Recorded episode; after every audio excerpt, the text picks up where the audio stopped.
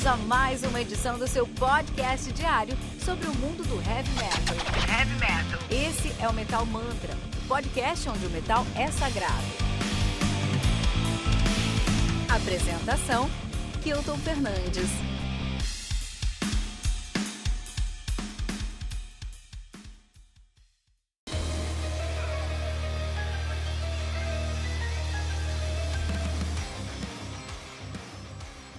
Salam aleikum, metaleiros e metaleiras! Mais uma edição do Tribuna com uma tradução pouco comum aqui no Brasil, não é? Mas é uma edição dedicada ao metal oriental, dessa vez com um músico que resolveu viver intensamente esse estilo. Você se lembra quando Daniel Tausig participou do Tribuna? Ele ouviu uma playlist só de bandas israelenses e comentou com a gente sobre as características do heavy metal. Gigis e Fernando, vocês estão ouvindo uma segunda aumentada na nossa trilha sonora novamente? Olha, na verdade, eu só tô pensando na fome que eu tô sentindo agora e que me deu uma, uma super vontade de comer um shawarma, viu? Cara, e falafel? Eu não entendo como o Habibs nunca vendeu falafel, cara. Não é possível. Veja bem, o Habibs nunca vendeu uma comida árabe autêntica, né? Não que seja ruim a comida que tem lá, ela até quebra um galho, mas tá muito distante de uma experiência gastronômica do, do Oriente, e você tem que lembrar também, Fernando, que é um fast food do Bicirra Baratinha, popular, que foi criado por um português, que também é proprietário de uma rede de fast food de comida italiana. E coxinha, né? Vendia uma coxinha da hora, vários sabores. Gosto e muito. o macarrão foi inventado na China, mas voltando ao tema do nosso tribuna, nosso convidado de hoje é o criador do Vikram, projeto que tem um som épico, progressivo e cheio de influências de culturas orientais, como a persa, a egípcia, a árabe e a hindu. Seja muito bem-vindo, Tiago de la Vega. Boa noite, boa noite. É um prazerzão estar com vocês aqui falando um pouco sobre o Vikram. Que demais, cara. Garanto que você ouviu o Thiago Della Vega e pensou, não é aquele que já entrou pro Guinness como o guitarrista mais rápido do mundo? É ele sim! E no nosso próximo bloco você vai ouvir dele mesmo contando pela milésima vez como é que ele conseguiu esse recorde. Não sai daí.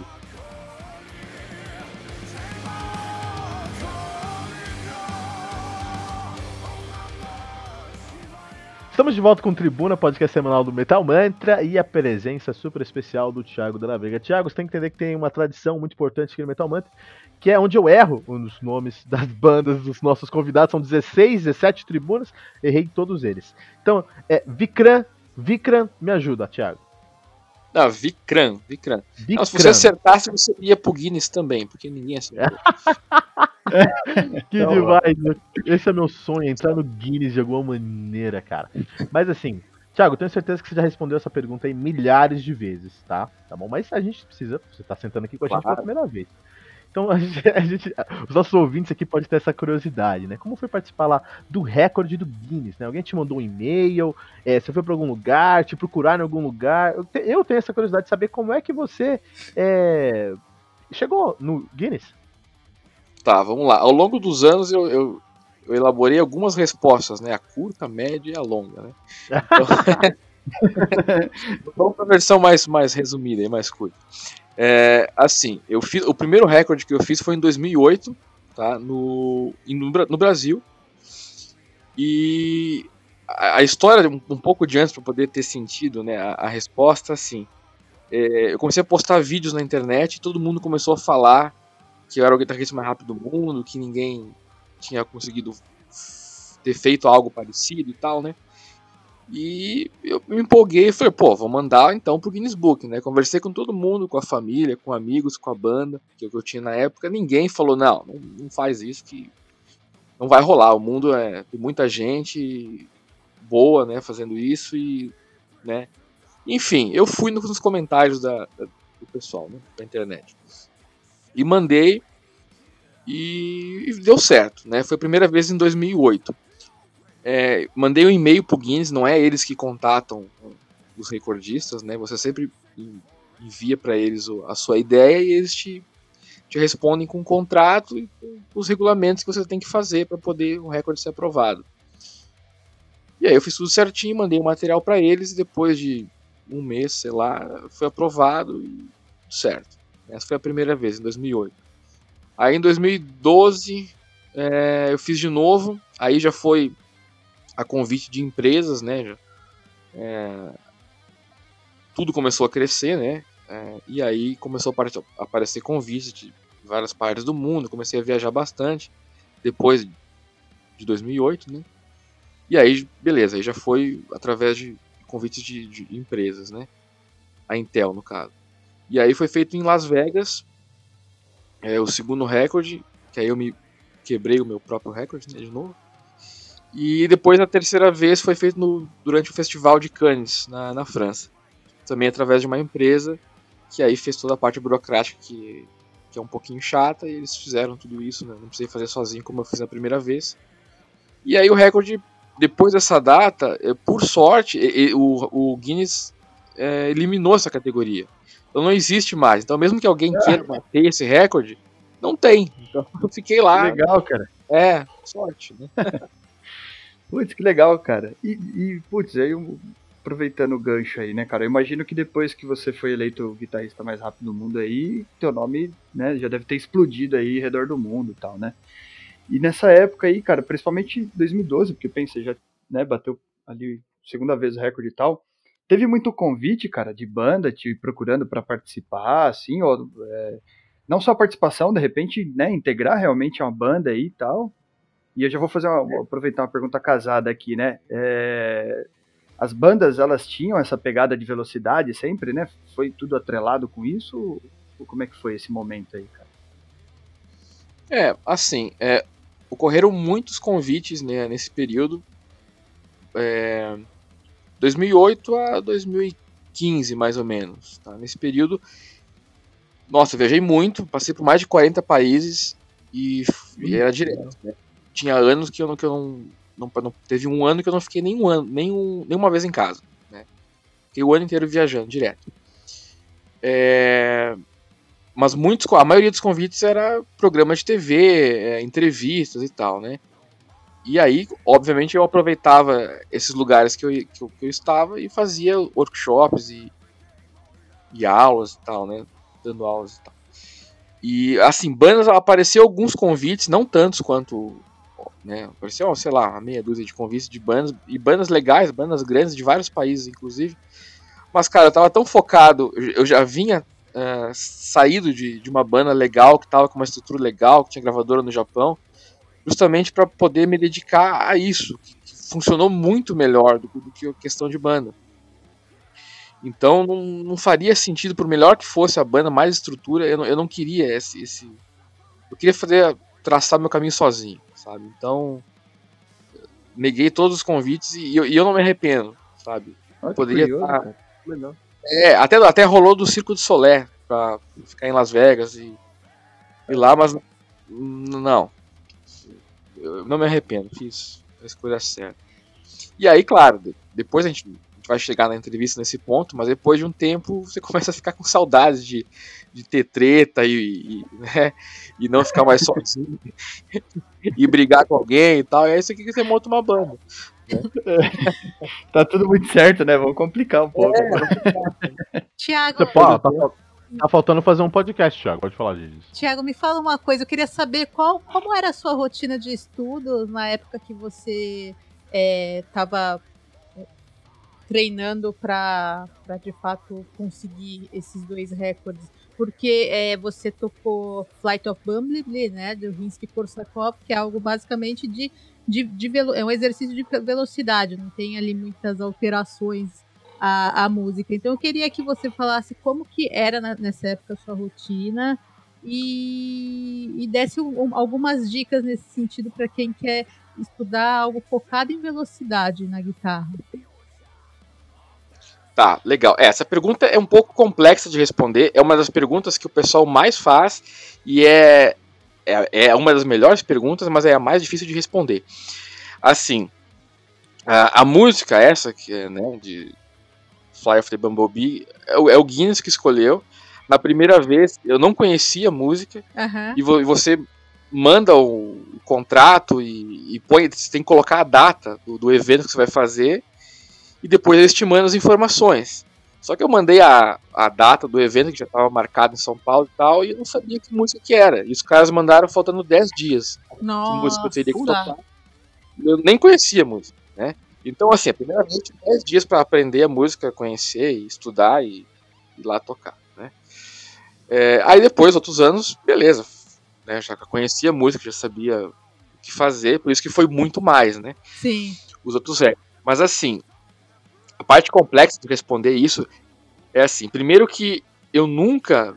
Eu sempre tive muita facilidade de, de tocar coisas rápidas e coisas difíceis assim.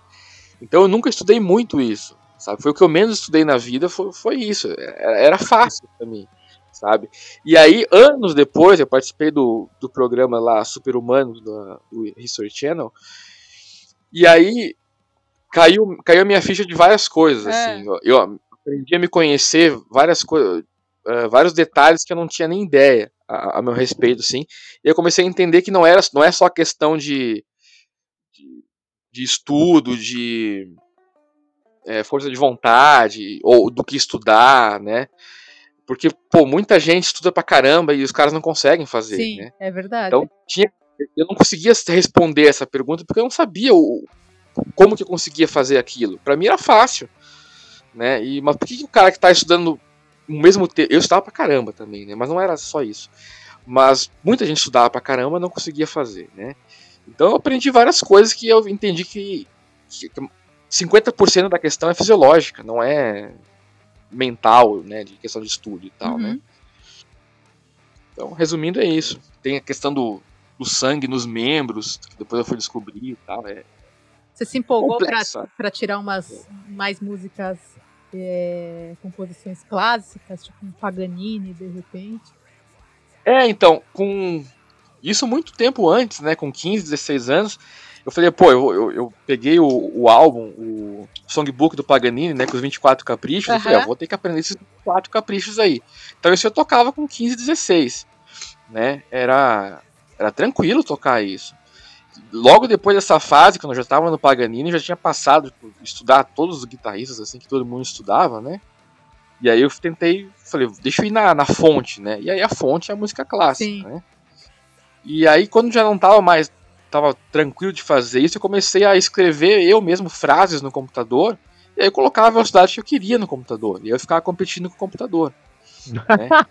Então, esse foi o meu material de estudo nessa área. Tô né? impressionada, né? Thiago falando que tocava os caprichos do Paganini com 15 anos. Vocês têm noção do que é isso? A gente vai colocar no episódio lá no site uns, uns links de violinistas e alguns guitarristas também, mas colocar o original, violino, gente grandes é, virtuosos do violino tocando aí alguns caprichos.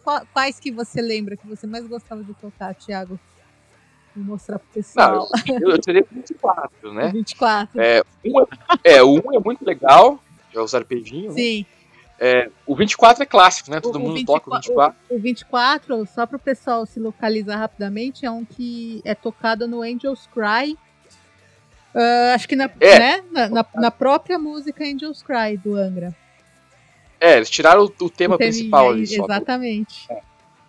É, o 5 é muito legal. É eu, antes de. É, antes de tirar o. começar a tirar os 24, eu peguei o Muto Perpétuo. Uhum. É legal também. Legal, é. muito bom. É, isso é demais. Na verdade, é...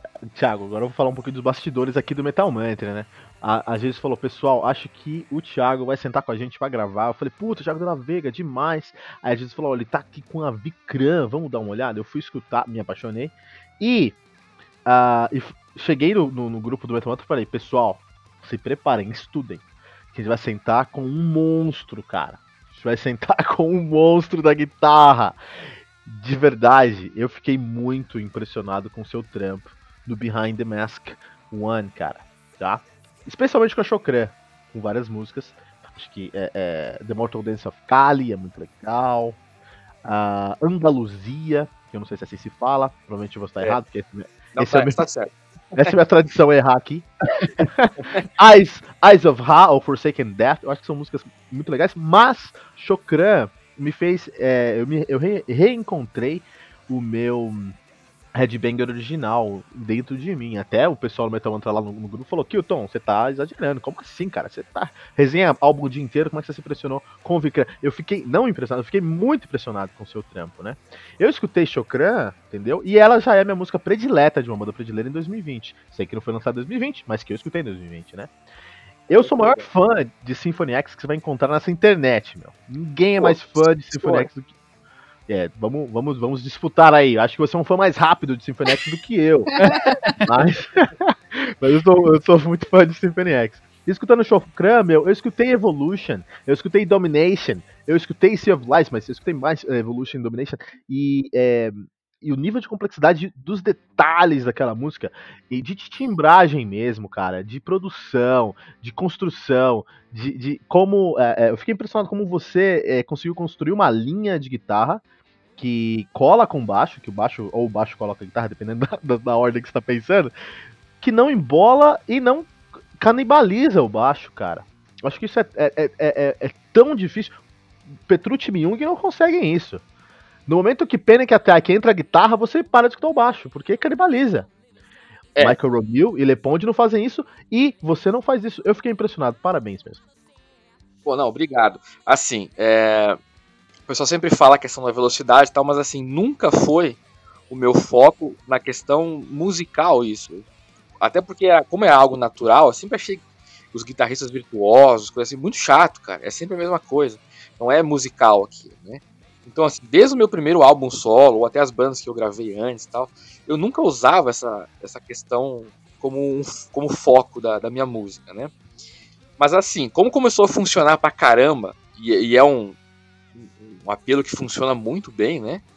Pô, me abriu portas no, pra todo lado, né? Então, eu tinha que aproveitar isso por uns anos, assim, né? Então, assim, numa conversa que eu tive 2012, 2013 por aí, o pessoal da Orange, que é o que me, me patrocinou, né? Me patrocina até hoje, de amplificadores. É, o pessoal do marketing falou assim: Thiago, é, essa sua ideia é muito boa, ela funciona pra caramba, mas você tem que chegar uma hora, você tem que criar algo, um novo Guinness, uma nova ideia para poder se reinventar, né? O que você vai fazer eu não tenho ideia, porque essa já é uma, uma ideia fantástica, não, não tem como ser melhor que isso. Mas aí é com você, a gente tá dando a ideia, né? E isso ficou batendo na minha cabeça por alguns anos. Aí eu pensei, pô, tem que fazer. Aí eu tive a ideia de fazer o, o Vikram, né? Que não é só a questão musical, tem todo um projeto gigantesco por trás, né? Que envolve além de música, né? Depois a gente vai falar um pouco nisso. Mas na questão musical que você tá falando, já percebi que você é um cara que gosta de velocidade, né? Você gostou da Shokan, que é a mais speed do, do álbum ali. É, mas assim, a complexibilidade de, de, compor isso demorou, cara, demorou, primeiro que demorou sete anos, né? E é mais ou menos esses detalhes que você falou, porque assim, bandas que a gente gosta e, e até são referências pra gente, como o X, por exemplo, se você vê, a base deles ali é guitarra, baixo e batera, né?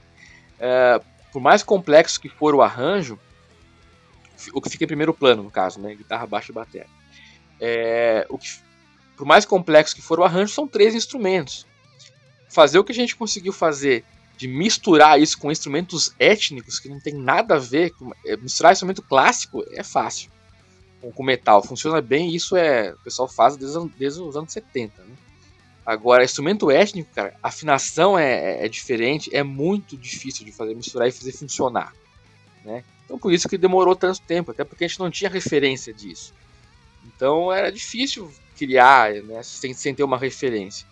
E, não, e, e, fazer como você falou, né, de não embolar e ficar tudo funcionando ali, né? Então, é, cara, é muito difícil fazer funcionar isso. Eu não, duvido, eu não duvido das dificuldades. É, lógico que, que velocidade é algo que me atrai bastante. É, Kilton Cestina Fernandes, esse é meu nome, ninguém sabe direito na Podosfera, ah. mas mais do que isso, mais do que a velocidade, acho que a velocidade é muito interessante, é, eu, eu sou apaixonado pela timbragem, pelo diálogo, pelo sotaque de cada guitarrista, né? E eu fico impressionado como a sua guitarra, ela tem o sotaque do Romeo, que não é simples de fazer, é muito complicado de ser feito, né? É algo muito difícil. Se fosse simples, estava todo mundo tocando aí com a, com a timbragem do Romeo. E não é, é só, é, não é assim que funciona é, o Romil tem, tem, a sonoridade dele, tem a pegada dele, não, a, a, a, o timbre dele não só pelo instrumento, ou pelo encordamento, ou pelo efeito, mas pela pegada, pela, pela, pela técnica, e eu senti isso muito no Chocré. É, é, eu queria entender como é que você pensa na sua timbragem quando você está produzindo seu álbum. Exatamente por causa do, do, do, do Behind the Mask 1 ter é, muito instrumento étnico, como você falou, muita citra e vários outros instrumentos que eu não vou saber o nome aqui, mas é, como é que você pensou na timbragem para não, não, não canibalizar, não embolar, como você mesmo falou, com os outros instrumentos? Velocidade, é, é, é acho que você já respondeu e, e aprendi bastante, mas com timbragem eu queria aprender um pouco mais. Tá, é, você citou como exemplo né, o Michael Romeo, mas é, eu, eu acho que é porque todos vêm meio que da mesma fonte, né, cara? Ele também veio do Paganini, do Jason Becker, então é, é meio que as mesmas influências, então acaba meio que soando parecido também em algumas coisas, né? principalmente na questão da pegada, né? É... Cara, do timbre, não sei, é difícil explicar. É, o timbre é o timbre que eu gosto. É, é difícil também fazer sei lá, como é que eu vou explicar isso? Não, não muitas opções de timbre para nessa nesse tipo de música com, com tanta mistura que, que funcionam, né? Não, não tem muitas opções. Então é um timbre que funciona para mim. Eu gosto de algo bem limpo. É, não foi usado microfone ou, ou caixa de som, foi gravado o amplificador em linha, que é a maneira que eu, depois de anos e mil testes foi a maneira que eu encontrei para timbrar melhor falando da guitarra em si. Né? E, cara, foi feito um trabalho também gigantesco de, de pesquisa de timbres para poder tudo se encaixar.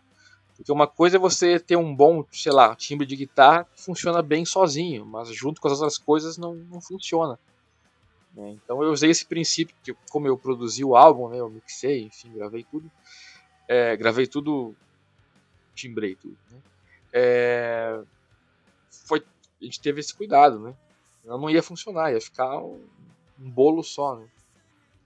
Tiago, agora eu peguei, pensando aí em, em vários pontos aí é, dessas últimas perguntas e comentários que você fez. A gente percebe que, em geral, é um, é um grande desafio para as bandas é, conhecidas do, do prog inovar. O próprio Symphony X reconhece que demora para gravar novos álbuns porque não quer entregar algo igual ao que já foi feito, então precisa de muito tempo para efetivamente conseguir é, dar uma nova roupagem aí para o estilo. O Dream Theater é outra banda que a gente vê que tem uma dificuldade para inovar, apesar de né, ter tentado aí nos últimos álbuns sem a mente criativa do, do Portnoy. Então, o que, que eu queria entender? Se trazer essas influências orientais para o pro prog foi a forma que você encontrou de inovar no estilo? Hum, é, ótima pergunta. Assim, eu, eu, eu, vejo tem dois, dois basicamente dois caminhos para você seguir, né? Por exemplo, deixa eu citar o, o Malmsteen como um exemplo. Uhum. Né? Não sei se vocês conhecem, mas acho que sim, sim, né? sim. lá. É, se você pegar o primeiro CD dele e o último, é, é, é o mesmo. Você poderia encaixar, né? Sim. Ele pegou um estilo e fez toda a discografia dele baseado naquele estilo né? Beleza, esse é um raciocínio. Você criar um, você acaba tem um lado bom disso que você acaba criando uma marca, um estilo, né, e vira uma referência. Né? O lado ruim é que fica tudo muito parecido, uhum. né? Então, beleza, não, tô criticando nem elogiando. É, é um, simplesmente uma linha de, de, de, trabalho, né? E aí você pega, vamos já falando de guitarrista, depois eu entro na questão de banda. Você pega o Steve Vai, por exemplo, cada CD do cara é completamente diferente do outro. Não tem uma música que encaixaria no, CD anterior, por exemplo. Completamente diferente. Né? É... E aí existem outras formas de você conseguir personalidade. Não é na questão da música. É na questão do, sei lá, de timbre, da, da escala que o cara usa, que acaba virando uma marca e tal, né? Já o Malmsteen não, ele poderia tocar com qualquer timbre, qualquer coisa, mas a, a, forma que ele compõe é uma marca dele, né? uhum. né? Entrando na questão de, de bandas, por exemplo. É, o, o, progressivo, desde rock progressivo até metal progressivo, é um estilo muito amplo. Então é, fica um pouco mais fácil do que estilos mais fechados, que nem o neoclássico, por exemplo. É, fica mais fácil de você conseguir fazer um álbum diferente do outro, né? Só que, claro, tem bandas que seguem esse raciocínio, né? De criar um estilo e manter ele, né? E tá tudo certo, né? Eu, particularmente, eu prefiro fazer um diferente do outro, não, não fazer o mesmo álbum duas vezes, né?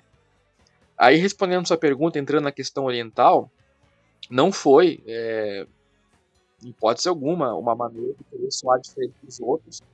Foi a, a algo natural que eu tinha. Né? A minha mãe tem escola de dança, então eu sempre convivi com esse tipo de música desde sempre. Olha que legal. E era algo, era algo natural. Eu, poder, eu, teve, eu tive minha época de estudo de jazz, de música brasileira.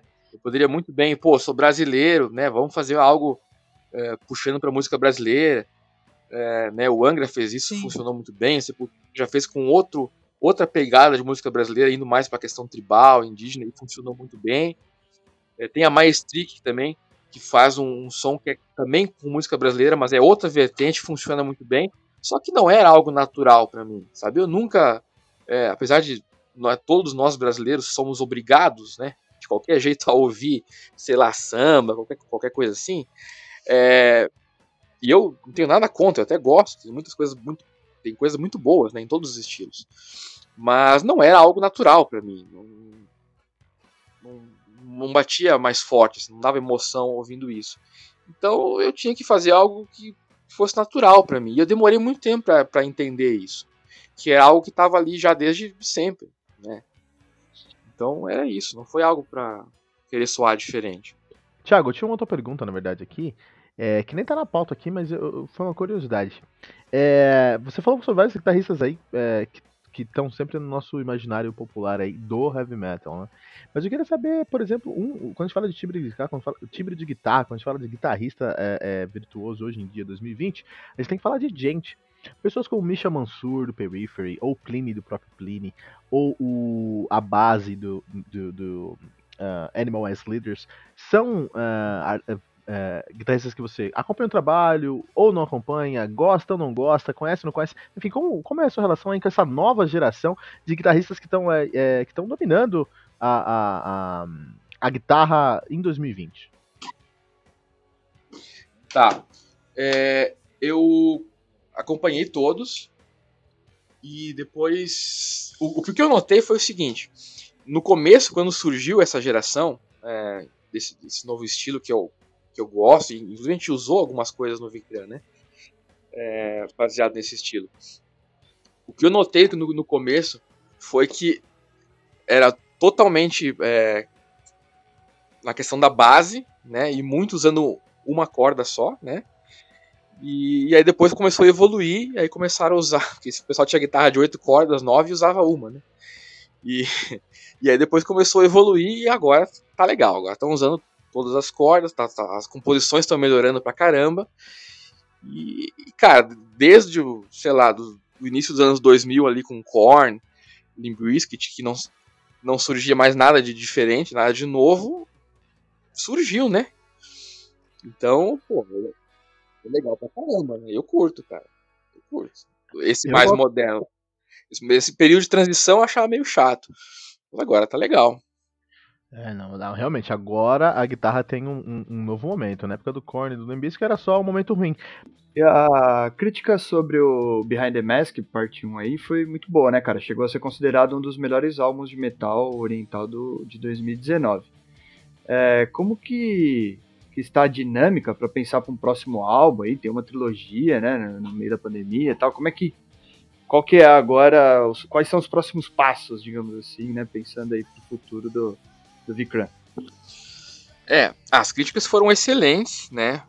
Foi considerado um dos melhores álbuns de metal de 2019. É, inclusive pela Tower Records do, do Japão. Né? Então, foi gente, incrível mesmo. É, a gente ficou super feliz, né? É, e é, é, é isso. Durante a pandemia, a ideia.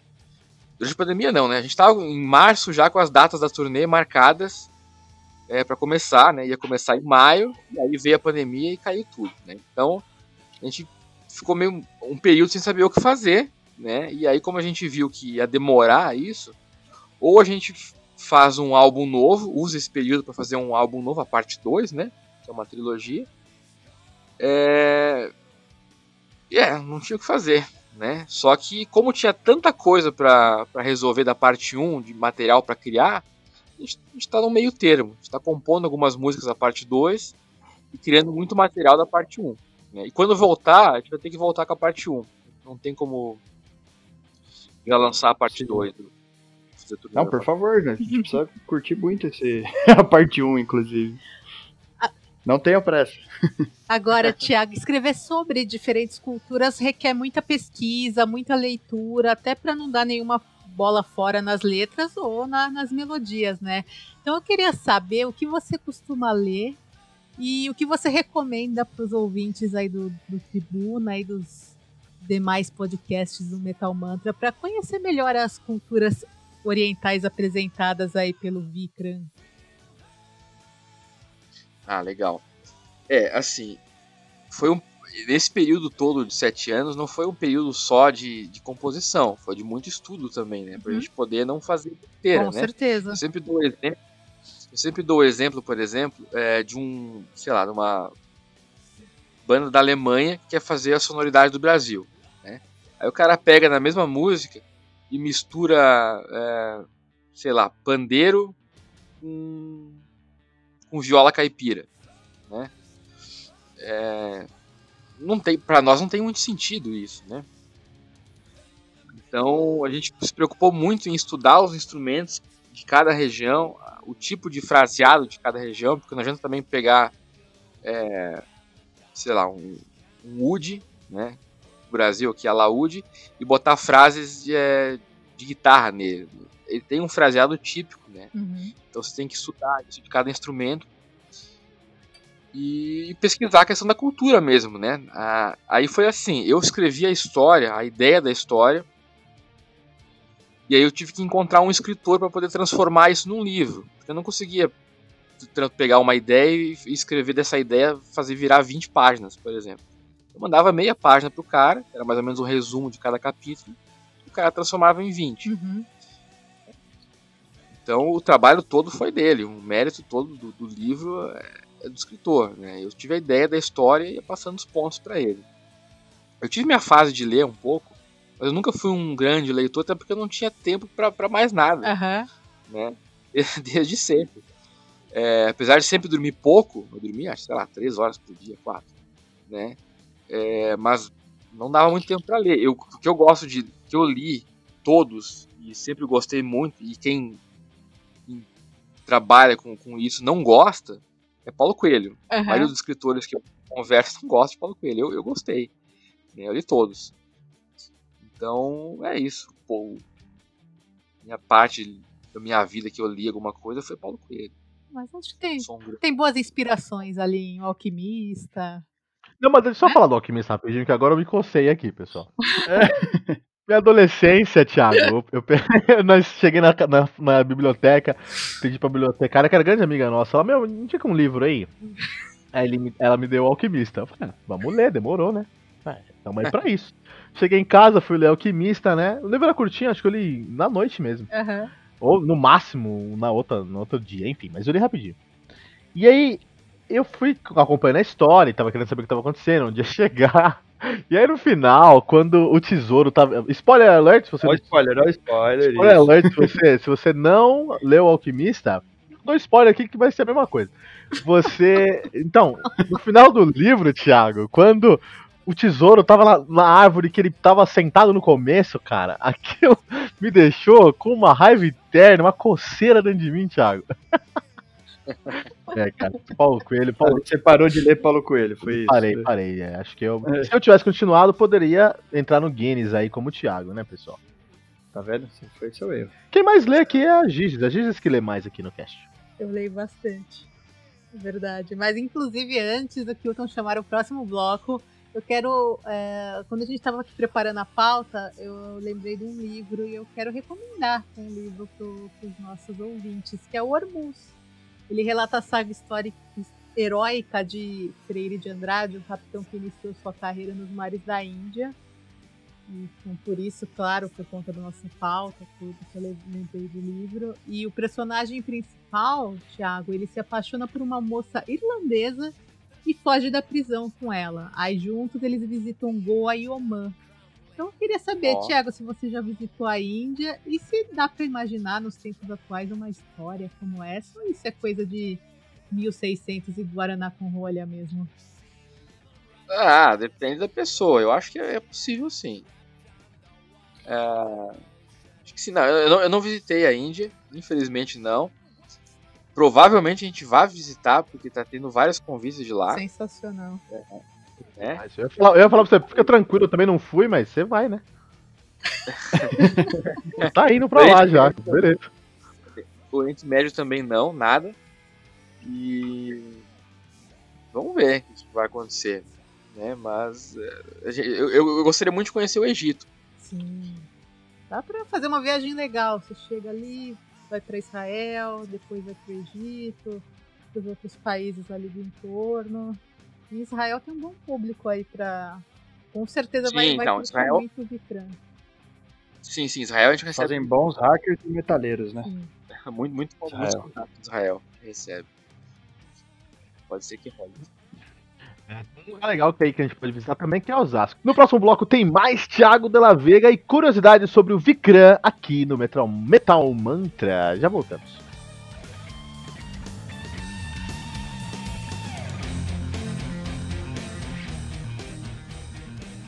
Estamos de volta, pessoal. Thiago, quando eu entendi o espírito do Vikram, que na minha opinião é uma banda de prog... Vikram, desculpa. Estamos de volta, pessoal. Vou falar sério.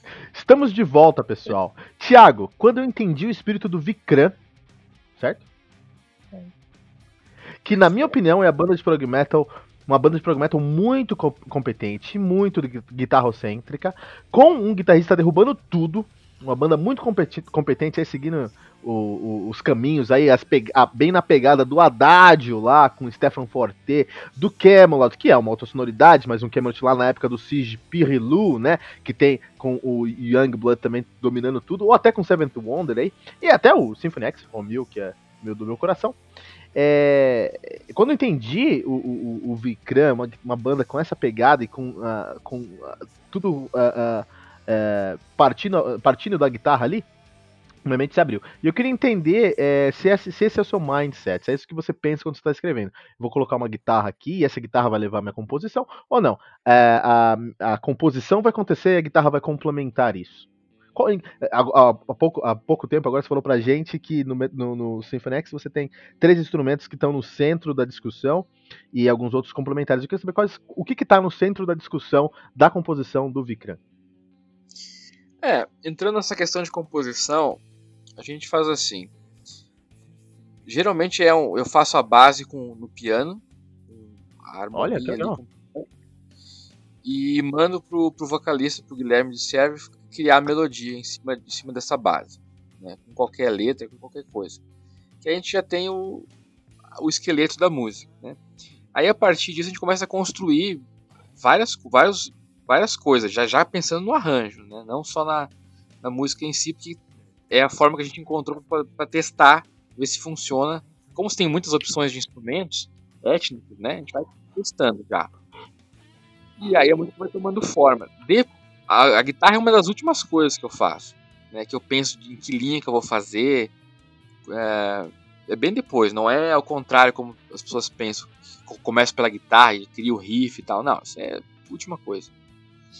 Eu penso primeiro na composição, e tanto que hoje em dia eu me vejo muito mais como um compositor do que um guitarrista. Né? Então é, é, por aí. Porque aí eu tenho muito mais espaço para fazer. É, tá tudo definido. É aquela coisa. Todo mundo já fez, tá todo mundo feliz? Beleza, agora é minha vez. eu vou e faço a minha que parte. legal, cara.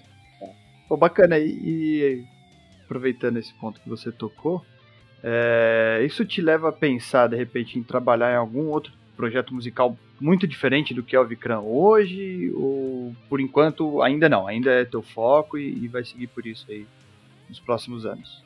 É, assim, o Behind the Mask vai durar pelo menos 10 anos, né? No, no total. Se quiser. É, até terminar o dia tem, tem. Vai mais uns, uns 6, 7 anos aí. Então vai fechar com 10 anos. É, não é só a, a, música que você ouve no CD, por exemplo, vai ter espetáculo de dança, vai ter jogos de videogame. Para cada núcleo, que eu chamo de núcleo, então o núcleo do game, vai ter o livro versão audiobook. para cada desses, cada, cada um desses projetos, eu vou ter que rearranjar e adaptar completamente as músicas. Então já é mais um, um trabalho enorme para ser feito, né?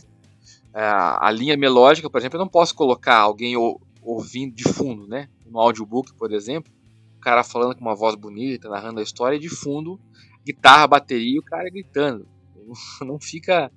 Uh, não, não, não fica legal. Então o que, tem que fazer? Tem que tirar a melodia da voz, colocar algum instrumento fazendo a melodia, tirar a guitarra, a batera, né? Tirar tudo. Aí o que sobra é a orquestração, é a parte étnica. Então isso demora pra caramba pra fazer.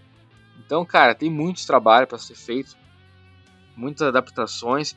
E assim, mesmo que eu fosse fazer é, algo com outra banda, ou mesmo voltar com a minha carreira solo, que eu tive que deixar de lado, cara, ia soar exatamente igual. Então, não tem sentido. Uhum. Cara, e. Putz, que legal esse ponto que você tocou aí de que vai muito além o trabalho, né? Uma curiosidade aqui que, quando você falava, fiquei pensando.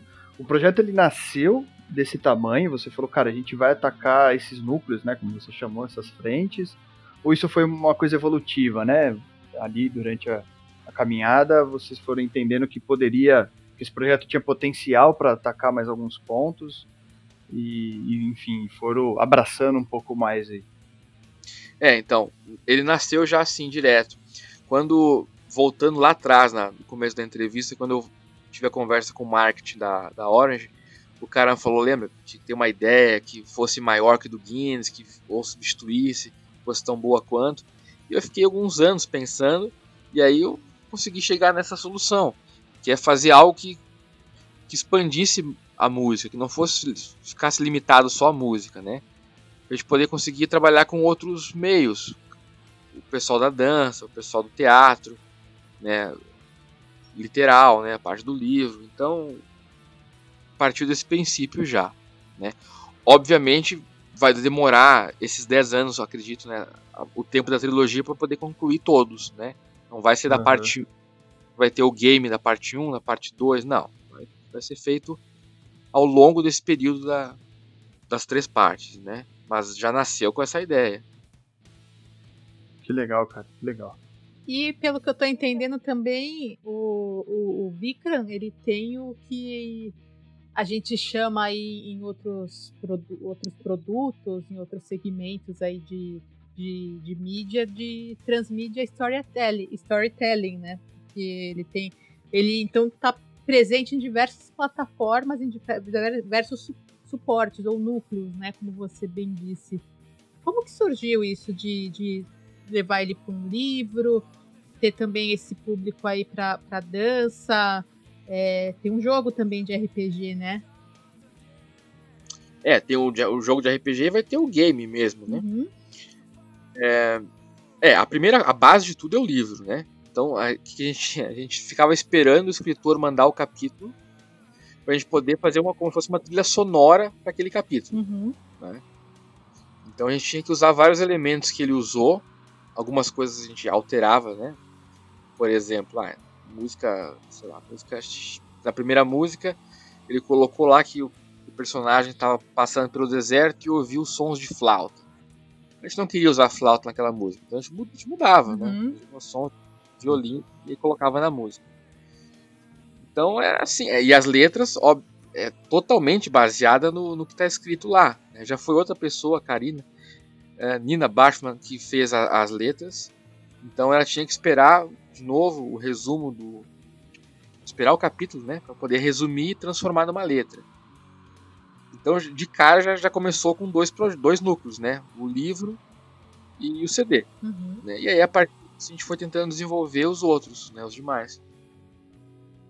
Incrível, cara. Muito incrível.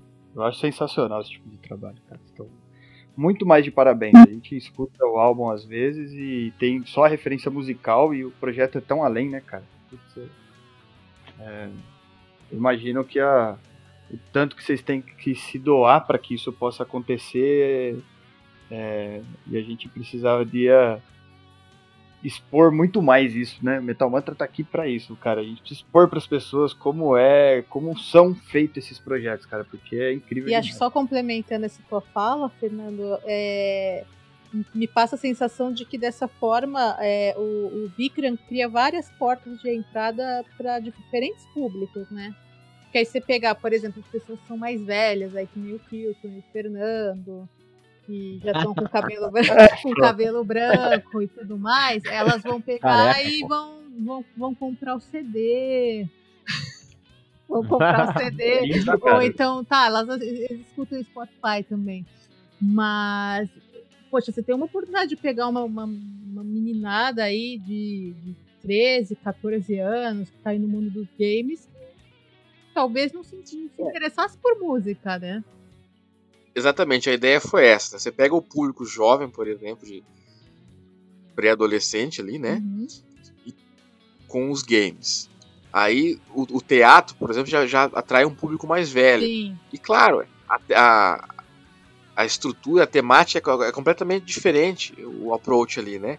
Porque não vai ser aquele som pesado com guitarra, é, é outra, é outra atmosfera. Né? Então você consegue trabalhar isso e atingir outros públicos. O público da dança, por exemplo, é completamente diferente. Né? É, a música vai ser completamente diferente. Quem for conhecer, conhecer o CD vai reconhecer de cara a música ali. Só que é um outro arranjo completamente diferente. Mas a essência está ali. Você está no sul, né, Thiago? Tô, tô, tô preso e... aqui. Ah, não, que isso é maravilhoso, pessoal. Mas é. Você falou sobre RPG e o berço do RPG no Brasil, né? A maior editora de RPG do Brasil tá aí, que é a Jambo, né? O RPG que você vai lançar tem é, participação dele? Você, você tá apenas essa, esse, esse, essa, conversando com o pessoal ou não? Não, foi feito de forma independente. Tudo a gente está fazendo de forma independente. É, claro que a gente não faz nada sozinho, mas a gente vai é, escolhendo os profissionais de diversas empresas, montando nossa equipe e fazendo uh, os núcleos. Quando sair o RPG, você me avisa que eu quero jogar aqui no Metal Mantra gravando um podcast com o pessoal lá do Dragon Heart. É, mas falando, você falando aí sobre é, uh, trazer profissionais para fazer esse trabalho, lógico, a, a, partir do que vocês imaginam. É, tem muitos instrumentos étnicos, como a gente tem falado repetidas vezes aqui no nosso episódio, né? Esses, esses instrumentos, né? quais seriam alguns desses instrumentos? Thiago, e você tocou esses instrumentos? Alguém na banda tocou ou vocês trouxeram um profissional para tocar? Como é que funcionou isso? É, as duas coisas. As três coisas, na verdade. Eu toquei alguns. Eita! É, a gente chamou pessoas de fora para gravar e a terceira opção eu escrevi no computador usando instrumentos virtuais. Foi as três. Foi tudo, cara. Cara, em sete anos a gente faz todas as possibilidades. de testa tudo. Tem que testar, né, cara? E quais são a, as características que você diria que mais representam o som do Vikram aí, do metal oriental em geral, de repente, né? Porque, por exemplo, o Kilton disse que quando o Daniel Townsend veio aqui, tá, participou do, do Tribuna aqui com a gente, ele falou sobre a segunda aumentada, que era uma característica de um som específico lá. O Vikram tem algo assim que você poderia ah, é, comentar? Tá questão... Legal, você já está entrando na questão mais, mais musical, mais técnica de escala e tal, né? É... Tá, deixa eu tentar responder essa pergunta de uma forma bem completa. É, o que eu tenho visto ao longo dos anos é que muitas bandas acabaram surgindo, né? Agora tá, tá na moda, né? Metal oriental no mundo. Né? É, mas o que eu percebi é o seguinte: os caras escolhem meio que uma etnia e vão naquela linha. Então, você pega o, o Mihaf, por exemplo, né, que é da Tunísia, a base deles é música árabe e os caras vão naquele segmento. É, aí você tem na Índia, tem várias bandas lá que seguem. E, e é geralmente a, a, sonoridade natural né, deles, né? Igual o Angra do Brasil, né? Uhum. É, a gente que é maluco, né? Nada a ver, né? Brasileiro, música oriental, mas. Esse dia até saiu um review, os caras falam assim, pô, eu ouvi a versão que saiu no Japão, que, que, a gente gravou em japonês, né? A banda brasileira fazendo metal oriental cantando em japonês. É muito louco. Isso é maravilhoso, cara. É. É, tem que ser. E, e, aí o que eu percebi é assim, você, seguindo uma, uma sonoridade só, específica assim, você consegue fazer um álbum. meio parecido, mas consegue. O segundo, cara, vai soar, vai soar muito parecido. O terceiro esquece, né? É o que eu percebi. É muito igual, porque não tem tantas possibilidades assim, justamente por ser a mesma escala, por ser os mesmos instrumentos. Então, assim, já de cara a gente já decidiu não fazer isso. A gente soa oriental. Então, assim, no próximo álbum, o personagem vai passar pela Mongólia, que, já, que é oriental, mas já é uma outra sonoridade. É, sim, sim. Turquia. Tenger Calvary. Oi? Tenger Calvary, né? Tem uma banda muito, muito é, Metal Mongol. Proeminente né? na Mongólia, Mongólia, que é o Tenger Calvary. Tem, tem, tem várias lá legais. Mas é, é, a mesma coisa, né? Os caras fazem só aquele som. Então fica muito. Né, eu acho, né? Fica muito igual, muito caricato. Então a gente definiu, decidiu isso. Gente vai fazer som oriental, não extrapolando também para a questão asiática, né? Indo lá para a China, para o Japão tal. Aí também não. Mas sonoridade oriental. Então você pode pegar, sei lá, desde a, o Egito, Pérsia, Turquia, tem, tem muita coisa. Né, que as pessoas geralmente confundem, né? Tudo oriental. Né, então, não tem nada a ver a Índia, por exemplo, com, com a Arábia, são completamente diferentes. E, e as escalas, cara, tem muita coisa. Né? Obviamente a nona bemol aí que você falou, é, segunda menor, sei lá, tanto faz. É, é uma das características, mas, cara, tem muita coisa o mais é, importante do que isso é, é como você utiliza o fraseado, não é só a escala. Se você pegar, por exemplo, um, um indiano, o cara pode pegar uma pentatônica, cara. O cara vai soar mais oriental do que você usando a nona bemol, por exemplo. Né? Então, depende muito, cara. Interessante. Interessante mesmo. É, você falou sobre é, uma banda oriental que tem uma sonoridade oriental que acaba, depois do terceiro quarto fazendo a mesma sonoridade, né? Eu tenho acompanhado a, a, a carreira do Mirror há algum tempo e eu fiz o resenha ano passado dos caras, do último, do álbum mais recente dos caras, que é o Shehili. Olha que interessante. É, eu falei exatamente sobre isso, sobre o que, que eles iam ter que responder no Shehili, né, quando eles lançaram o Shehili. O que, que eles tinham que trazer para refrescar o som deles, porque ali eles tinham duas opções. Ou eles entravam numa espiral de repetição, fazendo o mesmo álbum todo ano como Dragon Force, ou eles iam é, é, trariam, traria alguma outra influência, algum outro resultado. Na verdade, eles fizeram um terceiro caminho ali que me pegou no contrapé. O que, que eles fizeram? Eles deram uma guinada ao mainstream. Então, Shehiri é um álbum de metal oriental, mas assim, muito mais superficial a influência, sabe?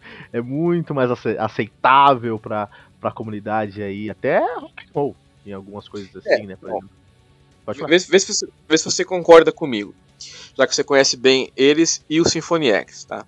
O Symphony X, pra mim, os últimos três álbuns, eu sou ruim de memória, tá? Mas eu acho que é o Paradise Lost, o Iconoclast Wonderworld, né? Esses três. Isso.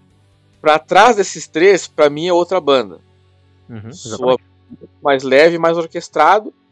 Né? São duas fases diferentes. Tá? Eu prefiro essa, essa última fase. Tá? A é, mas é outra... a mais recente? Essas três. Eh, essa última fase, esses três últimos álbuns. Minha nossa, olha só.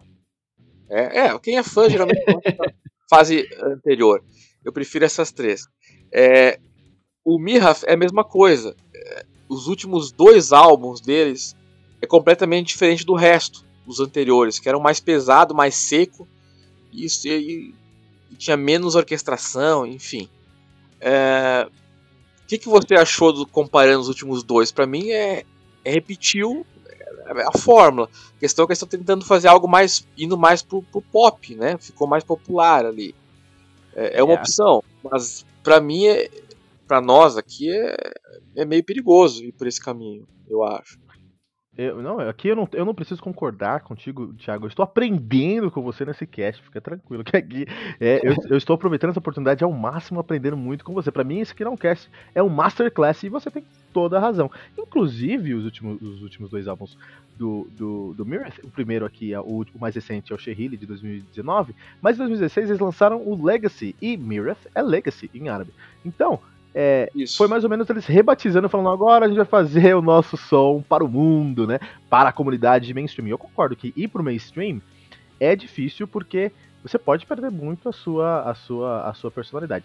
O, o, o Symphony X com esses três últimos discos, apesar que o Paradise, Paradise Lost é incrível, mas com a Iconoclast e o Underworld, eu acho que o, que o, que o, que o Romeo, acho que agora eu sei porque você gosta desses três álbuns, porque o Romeo ficou, se transformou muito mais num compositor do que num guitarrista de verdade.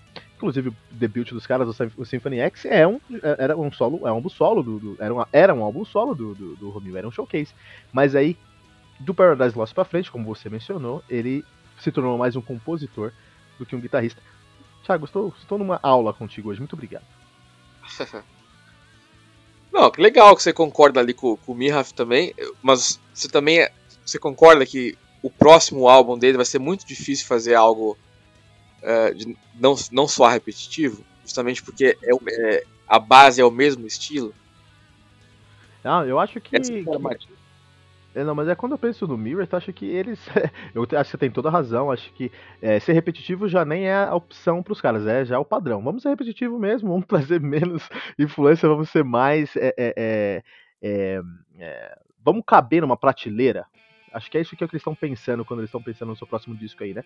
Vamos caber numa prateleira na França, vamos caber numa prateleira aí, vamos aproveitar essa aceitação depois da crise é. dos imigrantes na Europa, e vamos caber. Acho que é isso. E eu acho que é perigoso. Você tem toda razão. É perigoso. Né? Certo, eu gosto pra caramba da banda, né? E, e, eu sou. Eu tô mordendo a língua aqui. Eu gosto desses últimos dois. Né? Esses mais top. É. Eu escutei pra caramba o último álbum deles. Ainda comentei com o Kilton quando saiu. Eu falei, pô, cara, eu acho que eu escutei uma semana quase em looping, assim, porque ficou um som agradável, ficou audível. É, a produção tá melhor. Né? Apesar de ser tudo muito parecido, mas soa bem, tá tudo certo, cara.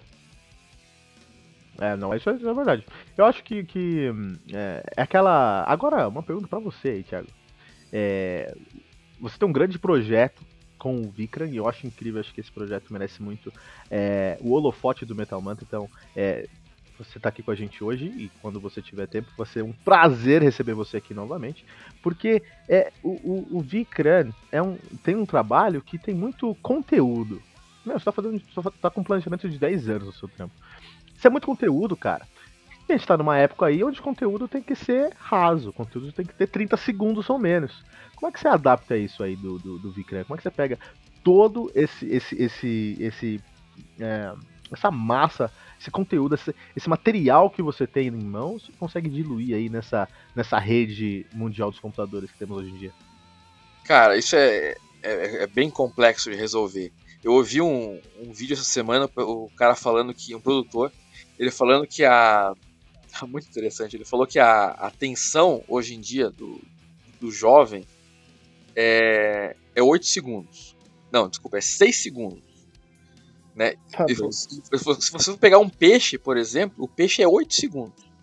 Então, se você chegar na frente do aquário e ficar olhando o peixe, ele vai ficar te olhando ali e mexendo a boca por 8 segundos, depois ele sai fora.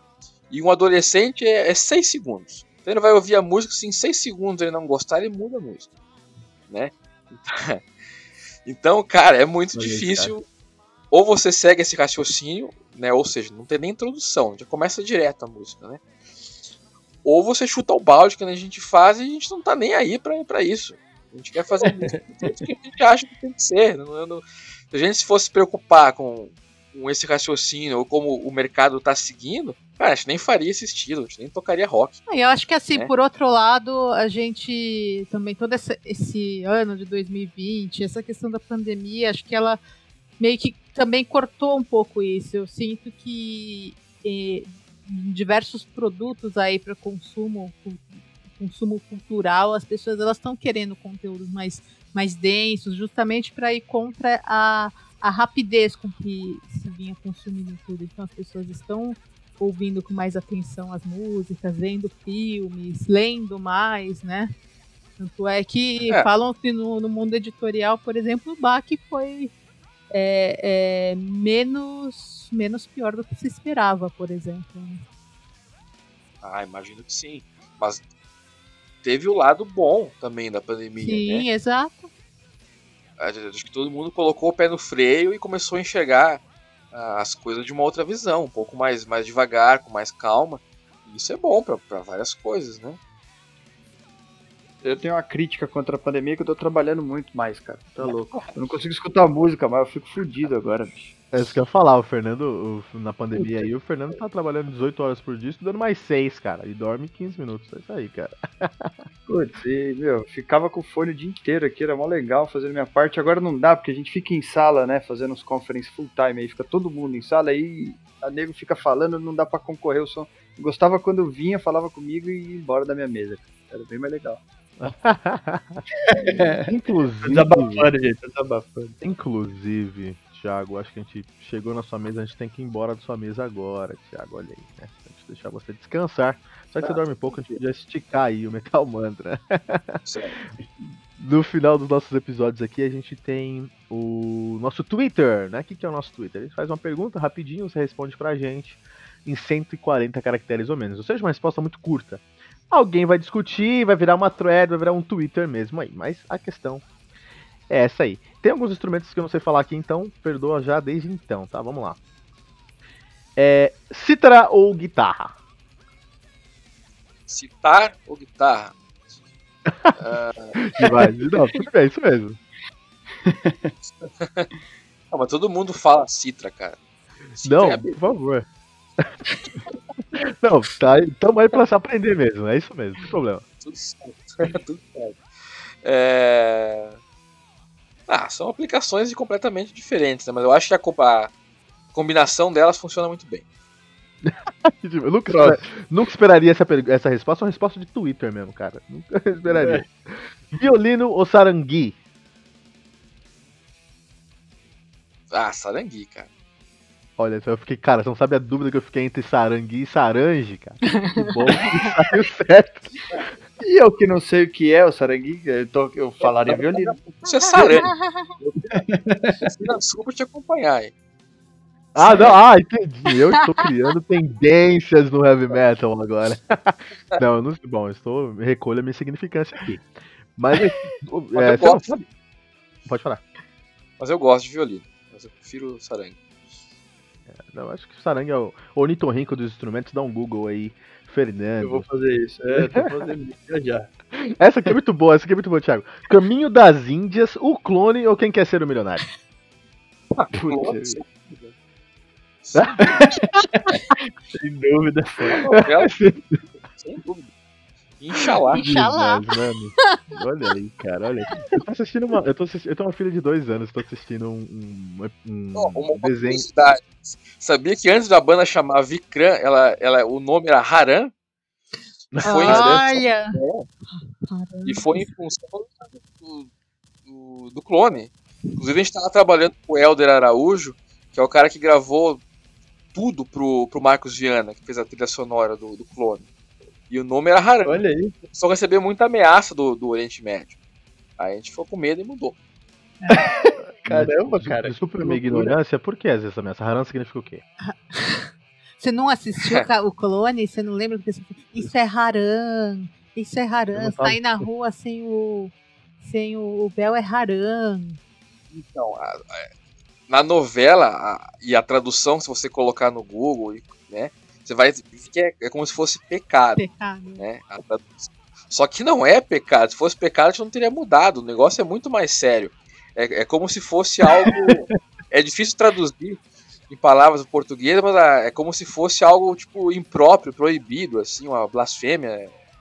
É, uhum. mais sério. Até o pecado tava passando, daí. Sério? Daí pra mais ficou difícil. Não, cultura, Cultura, cultura oriental indiana.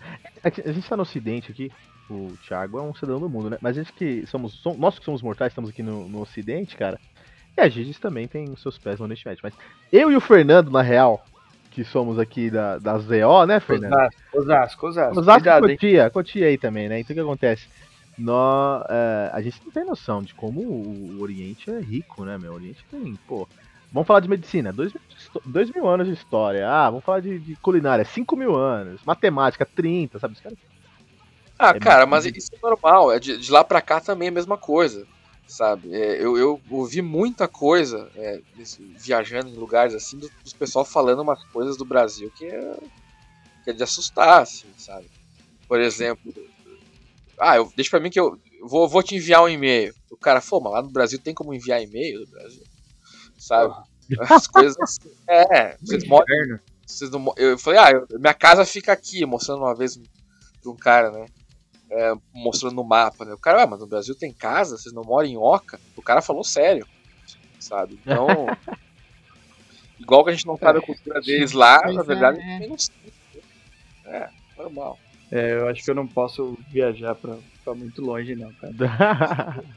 eu ia fazer inimigos, inimigos no mundo. eu, eu conheci o Brasil com 15 anos. Não, desculpa, com. É, com 12 anos, cara. E foi uma. Foi uma experiência legal. Uma experiência legal, assim. Eu gostei tanto que eu decidi ficar por aqui, na verdade. Para terminar o nosso Twitter aqui, senhor uh, De La Vega. Uh, falafel, frango tikka masala ou coxinha? Agora é a hora, hein? Pô, agora você me pegou, cara. Vou de coxinha. coxinha, muito bom. Passou no teste, cara. Essa aí foi a pegadinha. Você tava esperto, tava esperto. Tiago, eu não quero terminar o episódio, cara. Eu não quero, cara. É um prazer sempre com você, Tiago, de verdade. Aprender com você aqui. Tiago, é realmente. Eu, eu, a gente senta com músicos toda semana, e músicos incríveis, né? Aqui. E em preparação ao, ao, a esse é, tribuna, eu falei pro pessoal lá no grupo, falei, meu, se prepara, porque esse, o Thiago é fora da curva, a gente vai aprender bastante. E eu saí, eu tô saindo desse episódio muito mais enriquecido do que quando eu entrei. Então, muito obrigado por sentar com a gente, Thiago. Pô, fico feliz, cara. E se você, se, o tempo agora é seu para você deixar os seus contatos e onde o pessoal encontra tanto o Thiago quanto o Vic, né? Cara, primeiro, obrigado pela oportunidade. É sempre bom poder falar do, de sons é, exóticos né, num país tão segmentado do Brasil. É, vicram.com.br, lá tem tudo, todas as redes, todos os contatos, é mais fácil. E é isso. Lá a gente, a gente espera ansiosamente para acabar essa pandemia e fazer os shows, encontrar todo mundo. E show, cara. Preciso no show. Demais, demais. E para você que está ouvindo o Metal Mantra, vamos começar com o Fernando agora. Fernando, como é que faz para seguir aí o Metal Mantra nas redes sociais? Vai procurar por arroba metalmantrapod, vai encontrar a gente no Twitter, Instagram, Facebook. Vai achar facinho a gente lá. E o site, né? www.metalmantra.com.br e, Gigi, você, quem tá ouvindo aqui o, o, Metal Mantra quer saber aquela nossa recomendação de álbum, de disco, de timbragem, ou quer encontrar os contatos do Thiago, como é que faz? Entra no site www.metalmantra.com.br e diariamente escuta as resenhas dos lançamentos. É, e também conversa com o nosso Hold, que ele tá lá, o nosso robozinho no site do Metal Mantra ele vai passar todas aqui a, as notas de, deste episódio super especial e recomendar aí é, as melhores bandas de metal oriental para você ouvir depois do Vikram. Primeiro você vai ouvir o Vikram, depois você escuta as outras que a gente recomenda para vocês. Olha aí, cara. Então, para terminar o nosso episódio, eu vou fazer três perguntas para os nossos ouvintes, para deixar aí nos nossos comentários da semana. Deixa, deixa o seu comentário aqui no Tribuna, pessoal. Arthur Pieroni, deixa o comentário, deixa a resposta para essas perguntas aqui. Fábio Cruz também. Jenson Levi, por favor, deixa, deixa seu comentário aqui tá também. Sumido, tá sumido. Marcelo Barretão, deixa aí também. O, o, o Jason, o Jason Levi mandou uma mensagem para mim. Força, Jason, a gente tá junto, que bom que você tá bem aí, tá? Deixe seu comentário aqui pra gente. Então, olha só, três perguntas aqui pra gente terminar esse episódio. Deixe seu comentário em metalmantra.com.br. Primeiro, qual a importância da velocidade na guitarra no heavy metal? Deixe sua resposta aqui em metalmantra.com.br. Segunda pergunta, lá naquele livro, Or Ormus, o que, que a moça fez pra estar tá na cadeia? E, pra gente terminar aqui, nosso episódio, né? Coxinha pela ponta ou pela bundinha? É, isso é difícil. Isso é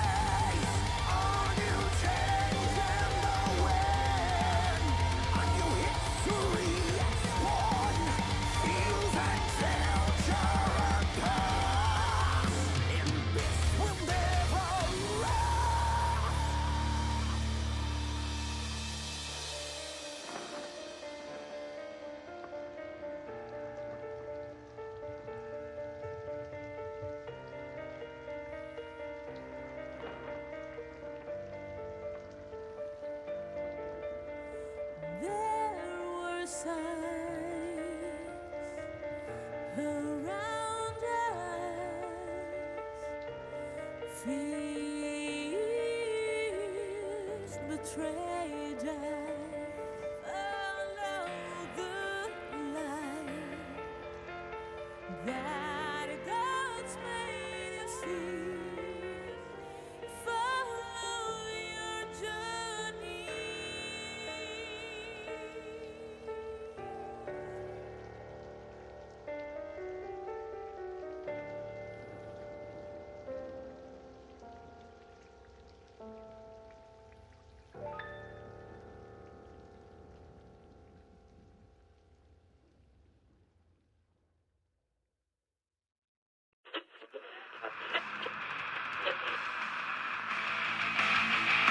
Ficamos por aqui com mais uma edição do seu podcast diário sobre o mundo do heavy metal.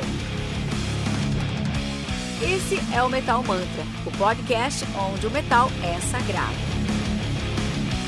Não esqueça de deixar seu comentário no nosso site metalmantra.com.br.